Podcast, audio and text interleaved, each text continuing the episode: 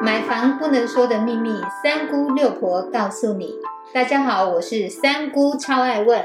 我是六婆蒋光光。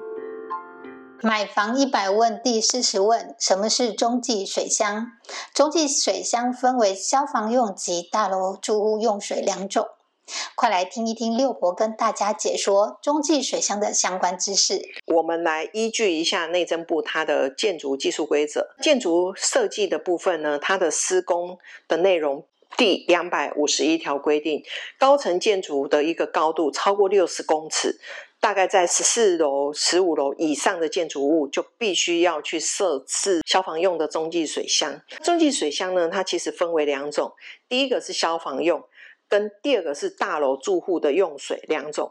如果中继水箱呢，它的施工不当，就会有几个可能。第一个就是渗水，或者是它会造成一个噪音的一个部分。因为消防马达如果是消防用的话，那一定是有状况发生，它才会启动，它也不会去常常启动。如果一旦启动呢，它最直接影响的楼层就是当层跟上下楼层，楼下真的是最吵的。以前的大楼它隔音的效果不好，一旦呢发动呢。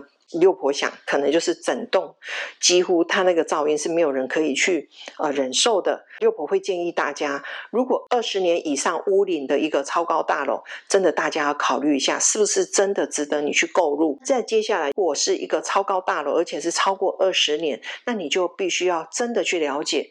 中继水箱在哪一个楼层？我们最好是避开。再接下来，那因为这几年呢，我们的避震隔音效果做得比较好，在避震器上面又。加装了钢板的一个弹簧，再用一个水泥固定，它的目的就是为了要减少发动机具之后产生的共振。水箱也可以再做一次的一个避震。这个部分这几年呢，它做的一个中继水箱的一个施工呢，它事实上已经降低非常多噪音的传导。现在呢，新的建筑法规只有一个部分，就是消防的中继水箱。消防的中继水箱呢，它因为有水锤的一个效应，所以它一定会有一。某些程度上的一个噪音，但是我们在一个针对水锤的这个噪音的部分呢，我们又可以加装一个水锤吸收器来避免呢水追撞时候的声音。马达要关的时候，就是最好不要马上停止，要慢慢的降低它的转速，这样子就不会去。产生很大的一个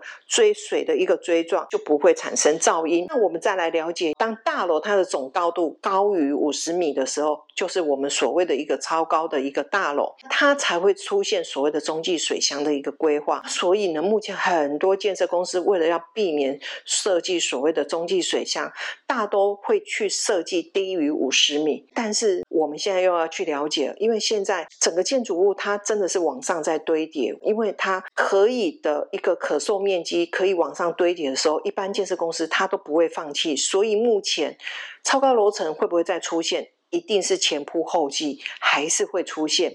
那中继水箱它的设计呢？最主要它是符合消防法规的第一百八十三条。就消防法规它规定是四十五米上的一个建筑物呢，就必须要有中继水箱的一个设计。在中继水箱，它必须要有抽水啦、发电这些机房的一些规划。那这些设备大概都会标注在我们的整个设计图面上面。所以，一般比较可能的楼层大概就是十三啊、十四楼这几个楼层。大家在买一个超高楼层的部分，就要去注意十三楼、十四楼是不是你的隔壁刚好是一个中继水箱的机房。中继水箱是为了消防的用途而规划。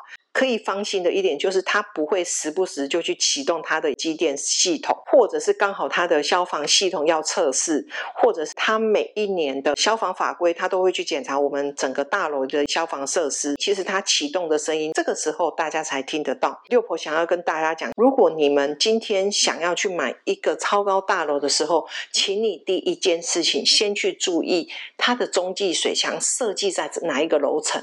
我们必须最好避开它三个楼层以上，这样子事实上我们的水锤效应会比较少一点。如果还有其他的问题，六婆也欢迎跟大家来做一个双向的沟通，可以在底下留言。中继水箱的相关知识哦，确实很难一次就完全搞懂，建议呢可以多听几次，好完全的去搞懂消防用与大楼住户用的差别。谢谢您的收听。如果你对收听的内容有不了解的地方，欢迎在下面留言，六婆讲光光将会为您解答哦。我们下回见，拜拜，拜拜。